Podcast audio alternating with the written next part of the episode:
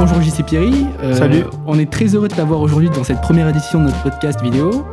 Donc tu es photographe, vidéaste, entrepreneur, influenceur, youtubeur, maintenant formateur, ancien professionnel de BMX, créateur d'événements. La liste est longue. Hein. Il y a beaucoup de Amoureux de la nature, marseillais dans l'âme. Tu es spécialisé dans le sport, le voyage et l'animalier. Bon, ça c'est notre description, il y a beaucoup d'adjectifs. Toi aujourd'hui, euh, qu'est-ce que tu dirais? Bah, comme tu as dit, je pense que c'est surtout la passion. Voilà, c'est ma vie, c'est l'origine d'une passion, du sport extrême, qui a donné, euh, qui a donné place à une nouvelle passion, qui est celle de l'image. Donc voilà, aujourd'hui, moi, c'est ce que ce que j'ai toujours voulu faire dans ma vie, me dire, j'ai des passions, est-ce que je peux réussir à vivre de ma passion? Et je pense que c'est ce que tout le monde rêve de faire euh, euh, dans sa vie. Alors forcément, bah, on passe par plusieurs étapes compliquées, un peu plus simples parfois, etc. Et euh, bah voilà, ce jour, je pense que j'ai réussi à vivre de ma passion et, et à réaliser une partie de mon rêve, quoi. C'est super. Alors justement, donc tu parlais du BMX, que tu as commencé par faire du BMX et des vidéos de BMX, on le sait avec, euh, avec ta chaîne YouTube et tout ce que tu as pu dire dessus. Euh, maintenant, comment tu as réussi à avoir des gros contrats avec des grandes marques? Euh, On a vu, on le voit sur ton site internet par exemple, il y a énormément de marques avec qui tu travailles. Comment comment t'es arrivé à, trouver ce genre de contrat-là? Alors voilà, comme je t'ai dit, c'est vraiment parti du, du, monde du sport extrême à la base. Euh, parce que je faisais tout simplement des vidéos avec, avec mes amis, on regardait des trucs sur internet, on s'est dit tiens pourquoi on ferait pas ça? Et donc moi j'avais volé le caméscope de mon père et, on avait filmé ça avec des petites des cartes et tout, enfin des trucs euh, un peu bizarres et, euh, et donc de là bah voilà on commençait à se filmer et en même temps en parallèle de toutes les vidéos que je faisais j'ai fait en même temps une école de commerce, donc euh, Cage Business School, où j'ai fait une licence en finance et après un master en sport event. Et en fait, de ce master-là, dans l'école, j'avais besoin de faire des événements, des projets pour l'école. Donc, on a créé des événements. Et forcément, ben, les événements que je voulais créer, pour moi, c'était top d'allier encore la passion du vélo et l'événementiel, donc créer des compétitions de BMX. De là, il y avait des super riders en France, mais c'est vrai que si tu amènes des riders internationaux, ça change un peu tout, quoi. Et euh, je commençais un petit peu à voyager, moi perso, à titre perso, pour des compétitions. Euh, J'étais professionnel à ce moment-là en BMX. Je vivais pas du BMX, euh, juste pour, pour info, ils sont peut-être trois aujourd'hui à vivre du BMX en France pleinement, mais j'avais des sponsors qui m'aidaient, etc. Et puis je faisais des compétitions en pro, donc en soi j'étais professionnel. Et, et de là, en fait, je, je me suis dit, voilà, il faut que j'invite des gens. Et je suis parti sur une, une compétition en Estonie, la Simple Session, où j'ai commencé à rencontrer des riders pro, discuter un peu avec eux. Au fur et à mesure, je commençais un peu à me perfectionner sur l'anglais, alors que j'étais nul vraiment à l'école. Et, euh, de là, en fait, je leur ai dit, euh, voilà les gars, j'organise une compétition à Marseille, euh, est-ce que ça vous dit de venir? Euh, J'avais 1500 euros de prize money, alors c'est pas c'est pas ouf pour pour des compétitions, mais c'est déjà cool. Et j'ai invité deux gars, dont un, il s'est dit bon, en même temps, il s'est dit bah si je viens, je vais gagner quoi. Et puis en même temps, il y avait il y avait une super rampe et, euh, et, de là, je lui ai dit, voilà, si tu viens, tu vas pouvoir rider cette rampe et tout. Il est venu, il a gagné. Et euh, en fait, de là, il m'a dit, euh, il, a tout aimé, le concept, tout ce qu'il y avait autour, peut-être ma façon d'être avec lui aussi, etc. Et, et en fait, c'est à ce moment-là qu'il m'a proposé quelque chose qui a littéralement changé ma vie. Il m'a dit, j'y sais, j'ai une maison en Californie où il y a six des meilleurs riders du monde qui vivent dedans et qui rident tous les jours, puisque j'ai un skatepark dans la maison. Et euh, si tu veux passer l'été avec nous, euh, t'es la bienvenue. Bah là, tu vois, quand t'as, je sais plus quel âge j'avais, peut-être 22 ans ou quoi, et que on te propose clairement le rêve américain, euh, surtout que tu, à ce moment-là, ton truc, c'est le vélo, un peu d'image, mais bon, j'en vivais pas non plus. L'été, ben, j'étais libre puisque j'étais à l'école, donc j'avais mon été de libre. Je dis, bah, vas-y, on fonce, quoi. Donc j'économise un peu pour faire mon, payer mon billet d'avion, et on part là-bas. Et, euh, et, à ce moment-là, euh, moi, j'avais pas de l'argent pour payer la, chambre et tout. Il m'a dit, bah, c'est pas grave, on fait un, compromis, euh, je te file la chambre gratuite, mais tu me filmes pendant un mois et on fait une belle vidéo à la fin. J'ai fait, ah, chaud, c'est cool parce que je paye pas, en même temps, je fais des belles vidéos. Et en fait, de là, j'ai commencé à rencontrer tous les meilleurs riders du monde grâce à ça. Et, euh, au fur et à mesure, donc, bah, je faisais des images d'eux. À ce moment-là, il n'y avait pas forcément énormément de vidéos sur Internet de, de sport extrême, même en général. Et, euh, et donc, euh, les vidéos étaient vite remarquées. Surtout que c'était les meilleurs riders. Donc, forcément, ils étaient rapidement Ah, oh, le super, ce rider, a sorti une vidéo. C'est qui qui l'a faite? Ah, c'est pas mal et tout. Et de là, en fait, j'ai commencé à choper euh, les sponsors de ces gars-là. Donc, Red Bull, Vans, etc. Ils se sont dit Bon, ben, on va peut-être prendre ce jeune qui a fait une vidéo de lui. C'était pas mal. On, va leur redonner une chance. Et cette fois-ci, on va faire un projet. Et on va le payer aussi pour ça. Donc, pour moi, ça a commencé à être nouveau. À être payé pour faire des vidéos de sport extrême, du sport euh, qui m'a tout donné et de ma passion quoi en même temps. Et donc c'est comme ça que j'ai commencé à faire des vidéos de, de sport extrême vraiment euh, un peu plus haut niveau et surtout avec des, des, marques et être rémunéré. Et ensuite, euh, de là, quand je suis rentré en France, il y avait une personne qui est aujourd'hui mon meilleur ami, Benjamin Aguad, et qui m'a proposé de faire des vidéos de soirée. Et en fait, de ces vidéos-là, j'ai touché un autre domaine, donc autre que le sport extrême. Et je partageais beaucoup sur Facebook, etc. à chaque fois les, vidéos. Et en fait, tout mon entourage, au fur et à mesure, voyait ces choses-là et euh, se sont dit bon bah tiens on va le faire travailler un peu là-dedans, on va le faire travailler là-dedans. Et donc j'ai touché à tout et sans jamais me renier un, domaine. Tu vois, genre une fois il y, a, il y a une vidéo que j'ai jamais faite mais j'aurais voulu la faire, mais c'était vraiment au tout début. On m'avait proposé de filmer l'inauguration d'un escalator dans un, dans un centre commercial. On parle vraiment d'un truc pourri à filmer quand même, tu vois. Et en fait, c'était, euh, j'ai jamais pu le faire parce que j'étais pas là. Et, je me suis dit, mais c'est con parce que, c'est vraiment un défi parce que faire une belle vidéo l'inauguration d'un escalator, ça, c'est un sacré défi, tu vois. Et, et même ça, je l'avais pas renié. C'est juste que j'étais pas là et j'ai un peu un regret de pas l'avoir fait parce que je me suis dit comment j'aurais pu faire une belle vidéo de ça? Et en fait, c'est ça que je peux conseiller un peu aux gens, c'est que il faut, faut tout prendre et, euh, et en fait, toutes ces expériences-là vont te permettre d'apprendre plein de choses et puis après être capable de tout savoir filmer. Donc aujourd'hui, moi, c'est vrai que sans prétention, mais quand on me dit tiens, tu peux filmer ça et que j'ai jamais fait, ça me fait pas peur. Parce que comme j'ai touché un peu à tout, euh, mais dans toutes les conditions, que ce soit une grosse équipe ou moi tout seul avec mon sac à dos, euh, comme ça à partir de l'autre bout du monde, bah, j'ai réussi à me démerder. Et donc aujourd'hui, aucun projet, à part peut-être un gros projet de film où tu me donnes des énormes responsabilités, mais sinon aucun petit projet euh, va, me, va me faire peur, quoi, tu vois.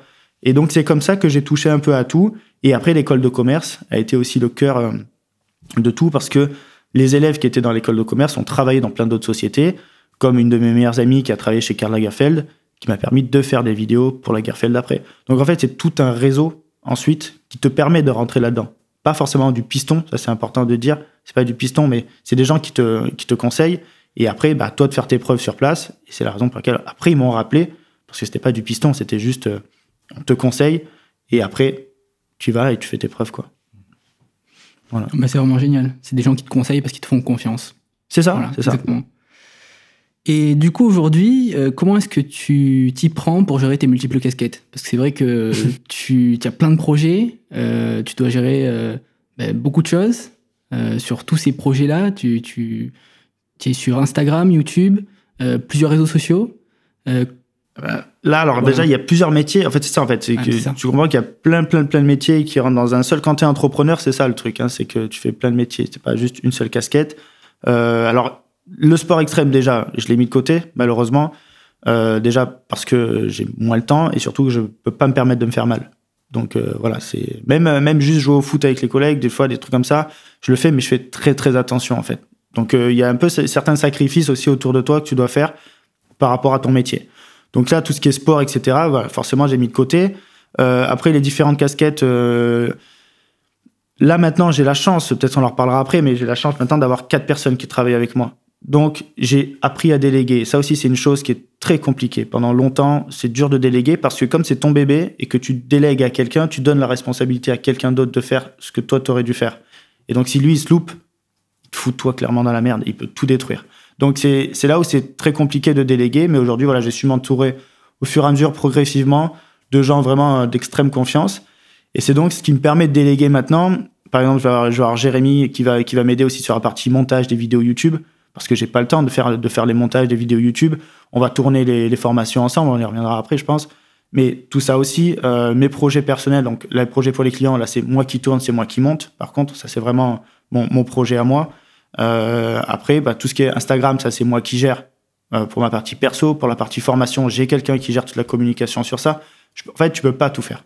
Tu peux pas tout faire à un moment. Donc, c'est pour ça que tu es obligé de déléguer quand tu veux vraiment euh, bah, t'agrandir, quoi à un moment faire des choix. Mmh, exactement. Et alors en ce qui concerne la partie, donc tu parlais de déléguer, de trouver des gens de confiance. Avant ça, pour revenir un petit peu à tes débuts, est-ce que ta, ta, famille, tes amis t'ont aidé à, à, te construire dans cette passion à... ont, Alors, ont aidé tes choix? oui, dans le sens où ils m'ont jamais bridé. Euh, c'est vrai que souvent, j'ai des jeunes qui me disent euh, oui, mais mes parents, ils pensent que c'est pas un métier d'avenir, euh, etc. Alors moi, ce que je leur réponds, c'est que de la photo, de la vidéo, de l'image en général, aujourd'hui, il y en a de partout. Et je pense que c'est le truc qu'on retrouve le plus autour de nous. Quand tu regardes la télé, tu regardes un, ton téléphone, tu regardes un bouquin, tu regardes dans la rue des photos. Donc ces photos-là, ces, ces images que tu vois, il faut pas claquer d'or. Il y a des mecs, qui, des personnes qui créent ça derrière. Donc c'est un métier d'avenir parce que de l'image, il y en aura toujours. Et bon, ça forcément, avant, on le comprenait pas forcément parce qu'il n'y avait pas tous les réseaux. Moi, j'ai commencé il y a à peu près 15 ans, mais bon, pas, euh, pas professionnellement non plus. Mais euh, à ce moment-là, on comprenait pas forcément ça. Mais c'est vrai que ma famille m'a jamais dit non euh, parce que c'est vrai qu'en parallèle, j'avais aussi mes études. Donc ils savaient peut-être au fond d'eux, ils m'ont peut-être pas bridé parce que j'avais un plan B. C'est-à-dire qu'ils savaient que j'avais une licence en finance, j'avais un master en sport event et que si je me plantais dans la vidéo, bon ben au pire j'avais ça et j'allais travailler autre part quoi. Et euh, et donc en fait, je pense que ça, les a vraiment réconfortés d'avoir d'avoir ça derrière. Et peut-être que si c'est vrai, certaines personnes sortent du bac ils, vont pas faire d'études, ils se disent tiens, je me lance dessus dans, dans l'image, c'est peut-être un peu plus compliqué à, à comprendre. Mais euh, en fait, ce qu'il faut savoir, c'est que moi, l'avantage, moi, c'est ce que je conseille aux gens, c'est en parallèle peut-être quand même de faire d'abord des études sur quelque chose d'un peu, d'un peu concret, d'un peu, comment dire, où tu as la certitude de dire tu vas avoir quand même un métier. Et l'image, comme c'est pas du jour au lendemain que tu peux en vivre, le faire progressivement. Et en fait, moi, c'est ce que j'ai fait. Je l'ai fait progressivement sans savoir que j'allais pouvoir en vivre, en fait, un jour. Mais en me disant que j'aimerais en vivre. Donc, je mettais toutes les chances de mon côté pour le faire. Mais voilà, en même temps, j'avais, j'avais les études. Et donc, j'avançais, j'avançais sur la vidéo en parallèle, ainsi que le sport extrême aussi. Mais bon, ça, après, j'ai arrêté. Et euh, parce que voilà, par exemple, ça, c'est un bon exemple. Le sport extrême, j'avançais, j'avançais. Puis quand j'ai compris que je pouvais pas en vivre parce que techniquement en France c'est très compliqué, puis j'avais pas le niveau, tout simplement, j'arrivais pas à avoir le niveau pour en vivre. Bon, bah j'ai arrêté. Mais tu vois, j'avais les études en parallèle. Donc, j'ai fait, c'est un, bon exemple pour montrer que bah, ça, je l'ai fait en parallèle, ça n'a pas fonctionné, mais j'avais mon plan B des études. Mais j'avais un plan C, en gros, c'est la vidéo et la photo. Et donc ça, par contre, lui, j'ai continué. Et comme je commençais à vendre des petites prestations, 200, 300, 500 euros par-ci, par-là, je dit, bon, c'est cool, mais c'est pas un revenu euh, à plein temps, tu vois. Et puis à un moment, c'est devenu un revenu à plein temps. Et euh, l'événementiel, ça me plaisait beaucoup moins. On a eu quelques crashs dans l'événementiel qui étaient complexes qui fait que je me suis dit c'est pas pour moi. Et là d'un coup, eh ben la photo la vidéo a pris le dessus, j'ai réussi à en vivre et donc euh, ben, j'ai continué là-dedans quoi. Donc oui pour tous les pour tous les jeunes qui se disent ça, est-ce qu'on peut en vivre? Oui, mais je leur conseille vraiment d'avoir une petite base quand même solide à côté. Peut-être que tu sais que tu as un, boulot, même si tu pas forcément fait des études, mais tu sais que tu peux aller travailler dans un magasin, tu peux être, tu as des petites ouvertures quelque part au cas où, pour pas être euh, te retrouver avec rien quoi. Voilà. Tout à fait. Euh, tout à l'heure, tu parlais vraiment euh, des inconvénients, euh, enfin du fait que tu avais dû arrêter le BMX professionnellement. Est-ce que tu as vu justement, bah, au fur et à mesure de tes, expériences, pardon, d'autres inconvénients vraiment au métier de la vidéo et de la photo? Alors, je sais pas si c'est au niveau du métier de la photo, de la vidéo, mais c'est plus quand tu es entrepreneur, parce que c'est un métier d'entrepreneuriat, et c'est plus les sacrifices que tu vas faire à côté que les gens voient pas forcément. C'est pas des choses qu'on partage sur, sur les réseaux sociaux, mais quand je vois pas du tout ma famille, je vais pas le dire sur les réseaux. Oh, j'ai pas vu ma famille. Ben non, en fait, euh, pendant longtemps, je les voyais pas ou je privilégiais euh, d'aller faire des images au lieu d'aller les voir. Euh, des fois, j'avais des projets qui tombaient en plein milieu d'anniversaires importants, ben, j'allais pas aux anniversaires. Des trucs que ta famille a du mal à comprendre parfois. mais aujourd'hui, ils savent que j'ai réussi et donc ils se disent, bah, il a fait le bon choix, quoi. Et aujourd'hui, maintenant, j'ai envie d'être présent pour tous ces anniversaires, donc je rattrape un peu le temps, le temps perdu, tu vois. Et donc oui, il y a plein, plein, plein de sacrifices. Moi, j'avais fait un autre sacrifice plutôt aussi sur ma vie sentimentale, c'est-à-dire que pendant six ans où vraiment je me développais, j'ai décidé, après ça c'est personnel, mais j'ai décidé de ne pas me mettre avec quelqu'un. Parce que forcément, quand tu vas te mettre avec quelqu'un, en soi, c'est, je vais appeler ça une contrainte de temps, puisque tu dois consacrer du temps à cette personne-là. Et moi, je voulais consacrer du temps à personne. Parce que je savais que si je consacrais du temps à quelqu'un à ce moment-là, même à ma famille, eh ben, j'allais perdre ce temps que j'aurais pu utiliser pour évoluer et donc pas arriver à ce que je voulais. Donc voilà, ça, c'est un, un, énorme sacrifice. En fait, c'est un peu égoïste, forcément. Mais je pense que tu es obligé à un moment d'être un peu égoïste à ce niveau-là pour pouvoir euh, arriver à ce que tu veux faire. Quoi. Donc tu parlais donc des jeunes sur les d'avoir des plans B, tout ça. Sur toute la partie premier contrat, moi je veux savoir, est-ce que tu préconises aux jeunes de faire des vidéos gratuitement, directement, pour pouvoir, euh, pouvoir évoluer dans ce milieu-là Moi je pense que, en fait, voilà, c'est vrai qu'on va dire que quand tu fais une vidéo gratuite, tu casses en, gros le marché de, de quelqu'un qui va pouvoir faire euh, gagner sa vie, quoi, faire une vidéo payante et gagner sa vie. Euh, malheureusement, on est quand même dans un métier artistique où déjà il n'y a pas de grille tarifaire. Donc tu peux pas dire une vidéo ça vaut tant, ça vaut tant, ça vaut tant. C'est très compliqué aujourd'hui d'expliquer euh, comment on fait un devis, une, une facture à quelqu'un, parce qu'il n'y a pas vraiment, à part l'amortissement du matériel que tu peux retrouver avec une valeur du matériel que tu peux retrouver facilement chez un loueur, etc. Mais ta prestation à toi, elle, est compliquée. Le temps, je veux dire, combien tu vaux toi à l'heure, à la journée, euh, en montage, en tournage, c'est compliqué quand même à estimer, mais on apprend au fur et à mesure à le faire. Et au début, bah, tu vaux pas grand chose, quoi. Tu vois, clairement, puisque tu débutes et que, que tu as besoin de faire des images. Et comme tu as besoin de t'entraîner, donc si tu veux pas trop casser le marché, fais des projets perso. Pour montrer, pour en fait, le, but aujourd'hui pour des marchés, c'est que tu aies euh, un, CV. Donc nous, dans n'importe quel métier, c'est un CV. Nous, notre CV, ça va être euh, une banque, euh, enfin un album photo ou un showreel en vidéo qui résume tout ce que tu as pu faire. Donc c'est ça que tu vas montrer. Tu vas pas dire tiens, j'arrive de là, j'ai fait ça, machin. C'est vraiment ces, ces deux trucs là. Et donc il faut que tu aies des images. Si tu arrives à quelqu'un dire bonjour, je vais faire une vidéo de, tous vos hôtels. Oui, qu'est-ce que vous avez fait? Bah rien du tout, mais vous inquiétez pas, ça va être bien. Bah, le mec il va dire bah non monsieur, enfin comprenez bien que je vais pas vous prendre, je vais pas vous payer je sais pas combien alors que je sais pas ce que vous faites. Donc il va falloir que tu fasses des images. Donc soit bah, tu vas proposer un petit hôtel, un petit truc, de faire euh, deux trois images, de faire un projet pour que toi tu aies tes propres images pour montrer après. Donc forcément, soit tu vas, tu leur dis bon ben par contre, euh, voilà, moi je débute, mais si vous pouvez me payer juste à peine, c'est cool, bah, ils vont te payer un petit peu. Soit tu leur dis rien du tout parce que je suis pas sûr du résultat du tout. Et là, tu te fais, tu te fais un peu euh, la main aussi. Le but, c'est que voilà, tu apprennes aussi sur, sur le tas. Et en fait, c'est avec ces petits projets-là que tu vas réussir à te faire bah, ta banque d'images que tu, qui va te permettre après de, démarcher. C'est vrai que c'est compliqué, mais tu es obligé de, de, de, passer par, par le fait de faire des vidéos gratuites si tu veux pas trop faire des vidéos gratuites pour des clients, parce que c'est pas forcément ce que je conseille, parce qu'on casse quand même en soi un peu le marché, même si on est obligé vraiment de le faire au début, euh, fais des projets perso. Et moi, je pense que même mes projets perso sont les plus beaux parce que j'ai carte blanche, je laisse euh, cours à ma créativité. Et en fait, ces projets-là, c'est ceux que tu es plus fier de montrer en plus derrière. Parce que quand tu travailles pour un client, il va dire, il va être bridé, il va dire, ah oui, bon, ben par exemple, tu vas filmer un hôtel. Oui, mais bon, cette pièce, moi, je voulais pas trop la montrer, etc. Alors que toi, ton plan était super beau, tu voulais le mettre bon ben tu vois ça t'emmerde un peu parce qu'après tu pourras pas montrer alors que tes projets perso ben tu vas te régaler vraiment et je pense que comme tu vas laisser place à ta créativité tu vas vraiment montrer qui tu es euh, ce que tu aimes faire et ça va être bien aussi pour des marchés derrière. Donc un petit peu de projets gratuits pour des clients pour dire ah tiens j'ai travaillé pour lui pour lui pour lui et plein de projets perso avec tes amis etc euh, pour ensuite ben te faire un beau portfolio. Tout à fait. Tu parlais tout à l'heure de, faire confiance et faire confiance justement euh, à toutes les personnes qui t'entourent et, et, que tu as trouvées au, fur et à mesure des années. Est-ce que euh, justement, enfin, quelle qualité tu recherches justement dans des personnes qui t'assistent, qui t'accompagnent durant tes voyages? Parce que c'est vrai qu'ils doivent partager ton intimité tous les jours, mm-hmm. toutes tes journées, les repas.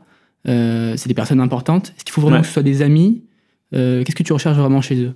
Euh, alors, c'est vrai qu'aujourd'hui, moi, dans ma société, j'ai trois vrais amis et, euh, et une personne que j'ai rencontrée via une autre société et aujourd'hui forcément une amie aussi, mais, mais qui n'était pas une amie à la base. Je l'ai pas embauchée parce que c'est une amie. Euh, c'est vrai que c'est toujours compliqué de travailler avec ses amis parce qu'on se dit euh, que ben, si un jour il y a un problème, en fait, on, va, on va moins facilement au clash avec un ami, euh, à mon sens, qu'avec quelqu'un que tu connais pas. dire, quand tu es chef d'entreprise, tu le connais pas t'as pas trop de problème à lui dire, oh là, tu déconnes, etc. Alors que tes amis, t'as as envie de prendre un peu plus des pincettes. Et bon, c'est un peu compliqué. Mais entre nous, en fait, on, a vraiment instauré ça aussi. On se dit, on, on s'est dit, on se dit tout, en fait. Tu vois, donc euh, dès qu'il y a un problème, euh, moi, c'est un peu qualité et défaut, c'est-à-dire que euh, j'aime pas le conflit. Donc en fait, quand, il y a, quand je sens qu'il y a un problème, j'ai plutôt cette envie de me dire, ok, la personne va s'en apercevoir toute seule, elle va le régler toute seule. Comme ça, j'évite de l'engueuler, parce que c'est pas cool d'engueuler quelqu'un, et elle arrange le problème, hop, on n'en parle plus, c'est fini. Le problème, c'est que des fois, ben, t'en parles pas, t'en parles pas, t'en parles pas, et en fait, moi, ben, je le prends sur moi, je le prends sur moi, jusqu'au jour où je vais le dire, et je vais le dire très mal, en fait. Alors que si je l'avais dit dès le début, gentiment, ben, ça serait peut-être passé. Mais comme j'avais pas envie de ce petit conflit au début, ben, ça peut faire un gros clash après à la fin. Et donc maintenant, moi, j'essaie de travailler sur ça, parce qu'en fait, j'essaie d'être le plus gentil possible, le plus longtemps possible, en me disant que cette personne va s'apercevoir de ce problème-là. Et parfois, ben, ils s'aperçoivent pas du problème et donc ça peut clasher. Après, on, on s'arrange, hein, c'est pas un clash au moins au point où on se parle plus jamais, mais mhm. mais c'est vrai que c'est important en fait d'avoir euh, de, savoir gérer ça. Et quand tu disais ce que je recherche chez les gens, c'est plus ben moi, c'est vraiment la confiance. Tu vois, c'est en fait, comme je te dis, j'aime pas m'engueuler avec les gens parce que je leur fais extrêmement confiance. Et il faut pas, faut pas trahir ma confiance en fait. Je, je suis trop, je sais que je suis trop bon, trop con en fait, malheureusement. Et, euh, et ça, ça, ça, m'a fait défaut, des fois, avec des gens, par contre, avec qui je ne parlerai plus jamais de ma vie. vraiment, parce que des gens m'ont réellement trahi. Mais à un point où j'avais, pendant des années, des boules au ventre. Tous les jours, je pensais à eux, etc., de ce qu'ils m'ont fait. Je me dis, mais comment ils ont pu me faire ça alors que je leur ai tout donné, mais vraiment tout donné, et j'ai jamais rien fait de mal pour eux, euh, contre eux. Et voilà. Bon, après, c'est pas des, c'est pas des gens à qui, à qui j'ai envie de parler, même j'ai pas envie de les mettre en avant parce que euh, ça peut toujours se retourner contre toi alors que c'était toi qui, allait bien quoi. Mais en fait, ils ont trahi ma confiance. Et donc pour moi, ça c'est la base euh, dans le boulot, c'est avoir confiance en gens et qu'ils soient professionnels aussi. Tu vois, c'est derrière, c'est moi, c'est mon bébé, c'est mon entreprise comme chaque euh, chef d'entreprise. Et forcément, s'ils déconnent, ben, c'est toi qui subis immédiatement derrière. Et comme on n'est pas beaucoup, eh ben ça va vite, ça va vite se ressentir en fait. Donc confiance et professionnalisme, pour moi, c'est primordial. Et après, forcément, dans les voyages, ben, des gens agréables, tu vois, des gens avec qui tu rigoles. Si t'as des gens qui parlent jamais, euh, qui, qui rigolent pas, qui ont pas de sens de l'humour. Nous, toute la journée, alors, particulier, mais toute la journée, on s'insulte, nous, au bureau. Tu vois? Mais genre mais on sait que c'est c'est genre on s'envoie des pics on s'envoie des moi toute la journée je leur dis je vais les virer quoi. Tu vois? Genre mais, mais, on, rigole mais parce qu'on on sait très bien tu vois. Mais même les, les enfin les employés mes amis ensemble se disent ah il va te virer il va enfin genre on, rigole mais jamais je ferai ça. Mais c'est en fait c'est c'est ce truc où on est totalement ouvert en fait qui fait que que tout va bien entre nous et qu'en fait on se dit tout. Tu vois? Et, euh, et ça ça je pense que voilà le c'est aussi une qualité de vie dans la société qui est géniale. Si tu rentres au bureau, que personne se parle, tout le monde est sur son ordinateur, fait son boulot, et qu'à 17h, dit merci, au revoir, à demain, bah, c'est pas, pas rigolo. Tu vois, voilà. C'est ça, moi, c'est surtout pas ce que je veux dans, dans ma société. Donc, faut vraiment créer une, une bulle, une atmosphère euh, ah agréable, quoi. Voilà. Après, chacun a ses façons de discuter et tout, mais, mais oui, nous toute la journée, on, on s'insulte, on se dit des, des trucs. Euh, mais voilà, on dit voilà, t'es trop nul, t'es pourri. Enfin, moi, on a, on a un truc entre nous, voilà, pour montrer. Mais euh, quand, par exemple, quand Jérémy fait les montages vidéo qui, qui me montre pour voir le résultat et que j'aime bien, je lui dis c'est une belle merde. Et en fait, et, et en fait, en fait, c'est complètement l'opposé. En fait, moi, ça veut dire que c'est très très bien. Je dis ça aussi. Toi. tu vois, en fait, ça veut dire que c'est vraiment, euh, c'est vraiment bien. Et, et des fois, par contre, bah, ce, qui est, ce qui est dommage, c'est quand on va sur des, des, tournages avec des clients qui peuvent pas comprendre ça, ah et que des fois, nous, sans faire exprès, on, on, on, le dit presque au client, quoi. Tu vois, tiens, c'est une belle merde ça et tout. et, et là, on dit, attention, parce que là, il va pas comprendre lui. Alors qu'en fait, c'est très bien.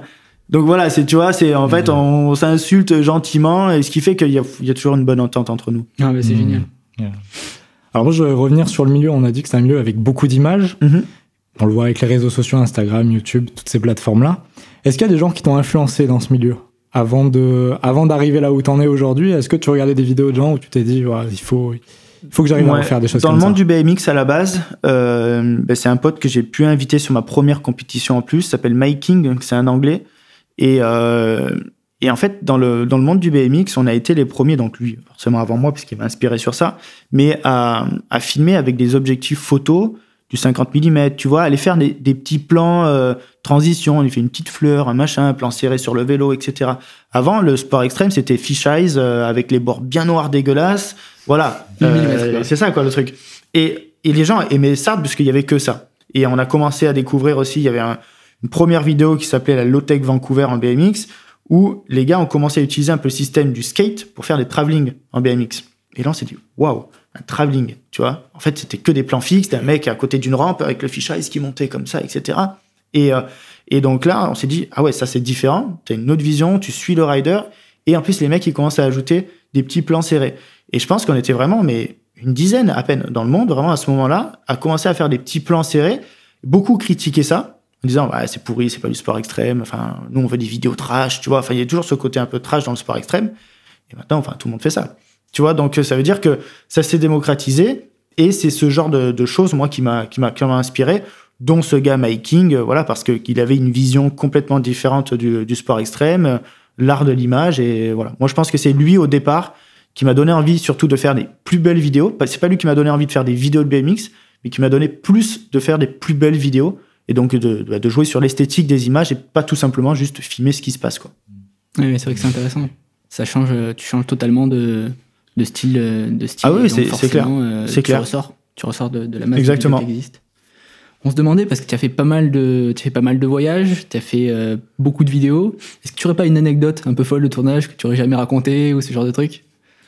C'est compliqué. hein. ouais, non, il ouais, y, en a plein. Après, des trucs que j'ai jamais racontés, non, pas forcément. Il n'y a, pas- il y a pas un truc euh, particulier, mais pff, dans tous les voyages, euh, qu'est-ce que je pourrais te dire?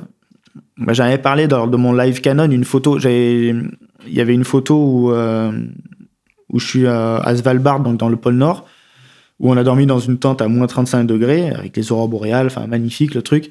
Et, et là, on a failli se faire attaquer par un ours quoi la nuit. Donc euh, là, voilà, c'était là, c'était un moment assez particulier, surtout que juste avant, le guide nous avait un peu perdu, genre il savait plus trop où on devait aller. Et, euh, et puis euh, dans la nuit, on était dans la tente et les chiens sont mis à hurler à la mort. Et on demande au guide c'est quoi, il dit euh, vous inquiétez pas, vous inquiétez pas. Nous on était dans la tente, je dis mais qu'est-ce qui se passe? J'ai l'impression que quelqu'un était en train d'égorger les chiens, vraiment un bruit horrible. Et euh, il me dit non, il doit y avoir un ours autour de nous. Ah ok super. Euh, tu vois genre euh, toi t'es là dans ta tente. et, euh, et de là, en fait, euh, bah, le guide, il est parti. Et puis, on disait, oh, t'es où? Il ne répondait plus. Donc, euh, on se dit, putain, ça y est, il s'est fait bouffer. Genre, un truc, enfin, nous, on savait pas quoi faire, quoi. Et après, il est revenu, il dit, non, non, bon, bah, il devait juste être curieux, il était par là, machin. Et genre, une peur, euh, une peur énorme, quoi. Et j'ai dormi toute la nuit avec ma frontale allumée, mon couteau suisse ouvert dans la main. Moi, je me suis dit, bah, malheureusement, voilà, c'est. Ah non, mais c'est Mais voilà, ça, c'était ouais, une anecdote assez particulière euh, sur ce voyage. Ah ouais, ça, ça nous convient. ça nous convient. Complètement. Et en ce qui, en ce qui concerne donc euh, sur tous ces voyages, on, on voit sur euh, quand tu es allé à Madagascar, Mhm. euh, on a vu euh, il y a un moment, c'est sur la fin de, de ton reportage où tu es complètement bouleversé par le Mhm. par le Noël des enfants. Donc il y a- il y, a beaucoup de moments comme ça qui sont très touchants. Est-ce que toi tu tires vraiment une philosophie de vie derrière, de pouvoir faire ces safaris, de pouvoir découvrir des Ah, bah, clairement. des milieux Clairement. comme ça? Là, le Madagascar, moi, c'est. Alors, j'ai eu la chance avant de faire un autre voyage qui m'avait un peu plus bouleversé aussi. C'était au Vietnam avec mon père. On avait vu pas mal de choses, mais c'était quand même encore un voyage un peu touristique. Tu vois, alors pas, pas en mode ultra touristique, mais bon, on allait, on allait quand même voir les, les, villages, on a vu des petits enfants. Moi, au Vietnam, il y a un truc qui m'avait choqué, c'est j'étais à, je sais pas, 4-5 mètres d'un petit gamin et j'étais avec mon gros boîtier, j'avais mon 1DC à ce moment-là, avec mon 70-200. On parle d'un truc qui est gros, quoi, visuellement. Et le gamin m'a jamais regardé. Et en fait, je me suis dit, tu sais, il a même pas eu. Enfin, c'est un enfant, il, il est curieux, il regarde. Et surtout, il voit, un blanc à côté, un touriste là, avec un énorme boîtier. Il, a au moins le, enfin, le réflexe de, de regarder ce qui se passe, pas forcément d'être intéressé par toi, mais juste de regarder. Et en fait, il m'a jamais regardé. Il était là, il était assis et, il regardait l'horizon, tu vois. Et en fait, ça, ça m'a ça m'avait vachement touché en me disant, mais à quoi il pense ce petit là maintenant pour pas être distrait par, par moi qui est à côté, qui normalement distrait tout le monde, tu vois. Et euh, ça, ça m'avait choqué. Donc c'était le premier truc où je me suis dit, euh, waouh, tu prends quand même un choc dans ta gueule quand tu voyages dans ce, dans ce genre de, pays. Et, euh, et après Madagascar, là, c'était pas du tout un voyage touristique. On était en- en- entouré par une agence, mais c'était un voyage vraiment responsable. On allait dans les endroits très reculés où très peu de touristes allaient. Et euh, c'était vraiment bien régulé. Et, euh, et ce village ouais, sur le canal des Pangalan où il y avait tous les, tous les gamins et tout, j'espère retourner un jour. Là, voilà, là, ça a complètement chamboulé ma vie. Me dire, ouais, comment ils vivent. Les gamins, ils marchent, ils font 12 km le matin pour aller à, pour aller à l'école. Euh, Enfin, tu vois, enfin, il y avait, juste des trucs, euh, ils avaient plus accès, euh, ils avaient à peine accès à l'eau. pour la nourriture, c'était complexe, ils allaient pêcher. Les mecs, ils partaient à 5 heures du matin toute la journée pêcher en mer avec des pirogues pourries. Enfin, ils se retournaient. Enfin, tu vois, ils étaient dépendants de, tout ça et tu, tu, comprenais qu'en fait, la vie, elle était, elle était différente pour eux. Alors, ils étaient pas pauvres, c'était un peu le sujet aussi de mon, de mon documentaire. C'était pauvres matériellement, mais pas, pas au fond d'eux. Et, euh, et en fait, c'est ça que tu découvres. C'est qu'il y a, il y a une pauvreté réelle au niveau du matériel, mais euh, intérieurement, ils sont peut-être plus riches que nous, en fait. Et, euh, c'était ça qui était, qui était bouleversant. Et après, la, partie où tu parles de, du Noël, c'était particulier parce que c'était dans un orphelinat aussi. Et nous, on sait, Noël, on a l'arbre de Noël. Je vois mes neveux, ils ont une dizaine et dizaines de cadeaux. Enfin, tu vois, c'est- tout le monde, enfin, on est, garni de, trucs autour de nous. Il y en a trop, euh, bien trop. Et, euh, et eux, en fait, ils avaient peut-être juste une peluche que encore quelqu'un leur avait donnée parce qu'ils l'ont eu via un don. Et ils étaient euh, refaits, tu vois, d'avoir juste une petite peluche. Et en fait, tu vois que, ben, c'est pas le matériel. Alors là, c'est matériel, forcément une peluche, mais c'est juste un truc. T'as pas besoin d'en avoir 10 000 autour de toi. Et, en fait, quand ils chantaient cette chanson de Petit Papa Noël, là, j'étais, j'étais complètement déboussolé parce que je pensais à ce que bah, nous, on a chez nous facilement en soi, et eux, euh, ils ont rien. Et en fait, quand nous, on a beaucoup, on chiale, en fait, et eux, ils ont rien et ils sont contents. En fait, c'était, c'était ce, ce, truc-là qui était pas facile à, à avoir dans la tête, quoi. Et les safaris, après, ça, c'est autre chose. Là, c'est les animaux. Moi, c'est vrai qu'aujourd'hui, j'ai plus envie de me consacrer sur les animaux parce que c'est, je sais pas, c'est quelque chose qui me passionne parce que c'est, euh, on peut pas discuter avec eux, tu sais, c'est un truc, tu, Mhm. Genre, tu, tu peux pas les atteindre vraiment, c'est un truc euh, mystérieux, en fait. C'est peut-être ce côté-là que j'adore chez les animaux parce que c'est vraiment totalement mystérieux, tu peux pas les toucher, tu, et en fait, t'es- t'essayes en permanence d'apprendre d'eux alors que, alors que c'est compliqué, en fait. Et c'est, et, c'est, et c'est toujours différent. Tu vois, un safari, mon père, il me dit, oui, bon, t'as fait quatre pays, bon, euh, tu vas peut-être pas y retourner. Je dis, bah si. Si, euh, si, et je vais même retourner au même endroit exactement, tu vois, parce que en fait, à cet endroit-là, l'éléphant, il sera pas là, ça sera un autre, ça sera un lion peut-être cette fois-ci. Et euh, tu vois, genre, et c'est jamais, c'est ce côté euh, éphémère aussi, enfin, comme l'Islande, moi c'est pour ça, c'est un autre pays que j'aime bien. Alors là, c'est pas côté animalier ou euh, humain, mais là c'est plutôt paysage, ce côté éphémère de l'Islande, les glaciers, etc. où ça change tout le temps en fait. Et c'est ça que j'aime dans, dans le voyage, dans ces destinations. Il y a peut-être certaines destinations où je me fous d'y retourner parce que ça sera pareil. Tu vois, je vais voir la même chose. C'était cool quand j'y suis allé, mais enfin, tu vois, les grandes villes, etc. Ça me passionne pas d'y aller. Euh, peut-être parce que j'ai eu la chance déjà d'y aller. Donc je peux, je peux dire ça. Mais bon, si je retourne jamais à New York ou à Dubaï dans ma vie, honnêtement, je m'en fous. Par contre, si je retourne pas dans un safari ou en Islande, là, je serais déçu. Voilà, donc euh, c'est pour ça que voilà, ces pays-là, ça me, ça me marque parce que c'est ce côté éphémère euh, qui est génial, surtout bah, quand tu fais de l'image, quoi aussi. Ça fait du sens. Ça fait du sens. ça. Euh, oui, par rapport à tous ces safaris euh, et puis tous les gros tournages que tu as pu faire, est-ce qu'il y a des fois où tu t'es mis en danger vraiment pour, euh, pour des images? Et euh, avec le recul, tu t'es dit que ça valait le coup ou pas Alors, C'est une vraie question. Moi, personnellement, disais- en danger, je pense une fois en Islande, ouais, j'ai- je suis descendu un peu sur une cascade et je voyais pas trop que ça glissait. et J'aurais pu finir dans l'eau. Ça, ça aurait été moins rigolo. Et, et en fait, là, c'était là, c'était là, ce qui était con, c'était le coup de faire la photo Instagram. Tu vois, en fait, c'était même pas le, le fait de, en fait, risquer un peu plus euh, ma vie, euh, pas au point d'en mourir, mais genre risquer un peu ma vie pour aller faire une photo extraordinaire qui a un sens, tu vois, un animal, un truc plus ça. Mais là, j'allais pour faire une photo, une photo de merde, tu vois, euh, de, de moi au bord de la cascade. En fait, voilà, c'est clairement la photo Instagram, chose que maintenant j'essaie de faire de moins en moins. Et, euh, et là, voilà, là, il n'y a aucun sens, aucun but derrière cette photo, en fait, réellement. Et donc là, c'est un vrai risque pour rien du tout. Tu vois, donc ça, je déconseille vraiment aux gens de faire ça, des selfies un peu olé olé, les mecs qui se pendent au bord des falaises, des trucs comme ça. Bah, tu fais du buzz et tout, mais bon, bah, tu fais juste du buzz. Alors oui, il y a un sens en soi, parce que tu fais du buzz, tu as de la visibilité, mais enfin, tu peux clairement crever, quoi. Donc, euh, moi, j'ai entendu un truc comme quoi il paraît que toutes les semaines, il y a un mec qui meurt d'un selfie. Parce qu'il s'est peut-être mis dans un endroit où, enfin, là, tu dis, waouh, c'est chaud quand même, tu vois. Et euh, donc voilà, tous, à, à ce niveau-là, c'est vrai que cette fois-ci, j'avais un peu déconné et je l'ai rapidement vu, en fait, et ça m'a évité ça. Et euh, après, pour les animaux, en fait, j'ai un peu ce problème-là où je, les animaux, j'ai l'impression que c'est mes potes, quoi. et euh, parce que je les aime tellement, mais profondément, vraiment, je te jure, c'est que j'ai l'impression que je peux les approcher, leur parler et les toucher. Mais tu sais que tu peux pas le faire. Donc bien sûr, je l'ai pas fait. euh, je me suis pas, je sorti de la voiture allé voir le lion et mm, viens, on fait un petit câlin et tout. C'est pas possible, tu vois. Parce que je suis quand même assez conscient que je peux pas le faire. Mais c'est vrai que des fois, euh, on a des photos où moi je suis à ras de sol, enfin dans la voiture, mais euh, avec le lion qui passe à 2-3 mètres, qui arrive face à moi, je n'ai pas peur en fait. Alors que le guide était là. Alors j'étais en sécurité parce que j'étais dans la voiture, mais mes amis à côté qui étaient plus en sécurité que moi, le guide et tout, me dit attention, attention. Et moi, j'avais pas une seule seconde la peur. Parce que j'avais, et ça c'est un peu de l'inconscience, parce que j'avais l'impression que c'était mon pote, quoi, le lion. Qu'il allait venir comme mon chat, euh, tu vois, où je peux lui dire tiens, on refait la photo, on fait un selfie, tu vois. Et euh, parce que, parce que je les aime profondément, mais je sais qu'attention, voilà, je vais vais pas déconner, je vais pas sortir de la voiture.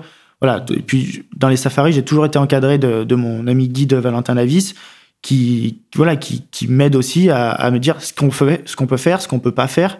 Et euh, voilà, toujours respecter, euh, toujours respecter ce que, ce que dit le guide et avoir des guides responsables aussi, parce que tu peux avoir des guides qui font des conneries. Moi, j'ai vu des trucs, euh, quand t'as le, le guépard qui monte sur la bagnole, c'est strictement interdit. T'as les mecs qui font des photos comme ça, mais t'as un guépard au-dessus de ta tête, quoi, tu vois.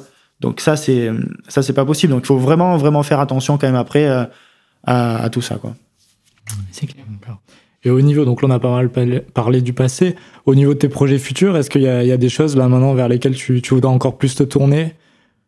Documentaire, vraiment, euh, parce que voilà, je pense qu'aujourd'hui, j'ai envie de raconter des trucs. Euh, c'est un peu plus ce que je fais maintenant sur, euh, sur mon Instagram, sur mes réseaux, où j'ai envie, tu vois, derrière une photo qui est une vraie légende. Je vais pas dire, tiens, un paysage, avec un petit logo coucher de soleil. Non, je vais essayer de raconter un truc à chaque fois, ce qui s'est passé, que ce soit avec des humains, des animaux, ou peut-être moi, mon expérience, avec mes amis, ce qu'on, qu'on a vécu. Et voilà, j'ai besoin en fait de raconter. Donc le documentaire, pour moi, c'est c'est le but ultime. Voir le film aussi, le, long métrage, ça aussi, ça serait des, des, trucs qui me plaisent vraiment que juste faire des, des, images qui ben, n'ont pas de suite, quoi, en fait. Donc partir dans des voyages où on raconte un truc, comme je t'ai dit tout à l'heure, New York, machin, tout ça, si c'est juste pour aller euh, montrer les beaux bâtiments, bon, bah, il y a toujours une histoire derrière ça, c'est une autre histoire, tu vois, c'est différent, mais moi, ça me passionne pas. Donc il faut des images qui me passionnent et où derrière, il y a un but euh, d'évolution, tu vois aussi. Euh, de me dire, bon, bah, ces animaux, faut aller les protéger. Le, Kenya, la Zambie, les deux derniers voyages que j'ai faits, ben, c'est des voyages. Je me suis dit, j'ai investi moi-même sur ces voyages-là. Je suis pas parti pour un client. Euh, et j'ai financé ça avec toute mon équipe pour aller faire ces projets-là, pour aller se régaler, pour aller apprendre des choses. Parce que voilà, j'avais ce besoin de, raconter tout ce que j'allais voir, euh, j'allais voir sur place, quoi. Donc ça, c'est un peu, ça, c'est un peu la suite. Après, j'ai toujours des projets aussi avec des clients. Beaucoup moins maintenant de, de projets où j'ai des, des, tournages vraiment pour, pour des clients. J'ai plus, je suis plus axé aujourd'hui sur ma formation et le partage avec les gens et mes projets personnels qui se lient aussi avec la formation et, le, partage sur les réseaux sociaux. En fait, c'est un mix qui se retrouve euh, à chaque fois. Mon voyage au Kenya, je savais que dans ce voyage-là, j'allais faire un documentaire qui allait être une carte de visite pour moi, pour après démarcher, faire des documentaires, des photos que j'allais partager sur mon Instagram, des modules que j'allais tourner pour la formation. On a aussi fait en plus une pub pour Canon, avec un projet sur des objectifs. Donc en fait, dans ce voyage-là, bah, tu rentabilises dans tous les sens. Et c'est ça que j'essaie de faire aujourd'hui, c'est que bah, ça soit euh, ça soit génial sur, sur tous les points, quoi, tu vois, dans, dans tous les petits business que tu as autour, et que ce soit pour ton business ou aussi à titre, à titre personnel. Du coup, super. Du coup, par rapport à ta formation, euh, ça t'apportait quoi vraiment de créer cette formation? Euh, par rapport justement au projet client que tu, tu, tu, tu vivais avant de, de, tous tes projets clients Ouais. Euh, à quel moment tu t'es dit je vais créer une formation, je vais repartager tout mon savoir? C'était vraiment une, une, envie qui. qui Alors, c'était une envie qui avait. Ça faisait plusieurs années, depuis 2000, 2018, euh, que j'avais cette idée. Et euh, bah, mon pote Nicolas Domas, qui travaille avec moi euh, aujourd'hui, lui était vraiment dans le monde de la formation en général, plus l'immobilière, etc. Donc, il, il, connaissait tout ça. Il m'a dit, tu sais, ça serait cool quand même que tu fasses aussi une formation photo, vidéo. J'ai la chance de toucher un peu à tous les domaines, voyager dans pas mal de choses. Et donc, bah, c'était un bon moyen de pouvoir parler un peu de tout aux gens. Et je lui dis, OK, ouais, bon, parlons-en. Et bon, on s'est fait un petit trip en Italie tous les deux. Et de là, on a, commencé à écrire un peu le sommaire de la formation. Et j'ai donc j'ai tout filmé pendant plus d'un an. Et le 11 octobre 2019, euh, le jour de mes 30 ans, j'ai lancé ma formation, en fait. Et euh, mon but, il y avait deux buts, et je suis totalement transparent. Euh, le partage forcément de la passion, etc. Mais aussi un but financier. À la base, pourquoi? Parce que je voulais une indépendance euh, financière grâce à aussi la formation qui allait me permettre de pouvoir investir sur mes propres projets. Donc le but n'était pas forcément d'être riche pour moi et d'avoir plein d'argent pour m'acheter une Ferrari ou un truc comme ça, mais il était de pouvoir avoir euh, le luxe de refuser des projets que je voulais plus faire euh, au niveau alimentaire, tu vois, en gros, que tu as, besoin de faire juste pour vivre. Donc aujourd'hui, en fait, grâce à ça, ça me permet de refuser ces projets qui me plaisent plus et d'investir moi personnellement dans mes projets qui me plaisent. Euh, pour être transparent, le Kenya, c'est 20 000 euros. Donc j'ai investi 20 000 euros pour 15 jours de tournage, plus tout le temps que je vais mettre derrière où je vais pas filmer pour des gens, ou donc je vais pas gagner ma vie et donc euh, perdre de l'argent en soi. Donc c'est beaucoup plus d'argent que ça en fait investi dans un sens pour pouvoir réaliser mon propre projet, mon rêve d'aller au Kenya, d'aller voir ces animaux, de faire ces photos, de faire ce documentaire. Et en fait c'était aussi ça la formation, de pouvoir avoir euh, une stabilité financière pour moi et ma famille, d'être sûr de, de plein de choses pour l'avenir et derrière d'être capable de pouvoir investir dans les projets qui me faisaient, qui me faisaient rêver. Et aujourd'hui, c'est ce qui me permet de partir autant de temps dans des endroits euh, de fou, de consacrer autant de temps à ces projets-là, parce que, euh, parce que financièrement, je peux me le permettre, parce qu'il y a ce revenu en quelque sorte un peu passif de la formation euh, qui arrive et qui donc me permet d'aller investir dans, dans ces choses-là. Et après ça, bien entendu, il y a aussi la grosse partie du partage de la passion. Et aujourd'hui, maintenant, d'avoir le retour des élèves qui ont fait la formation et qui ont clairement, pour des centaines d'entre eux, en ont fait leur métier. On a des, on a des retours de, de folie. Donc pour moi, c'est une énorme fierté quand je reçois certains messages de gens qui me disent Tiens, j'ai vendu ça, tiens, je vais partir à l'autre bout du monde, regarde, je travaille pour qui, regarde mon projet, etc.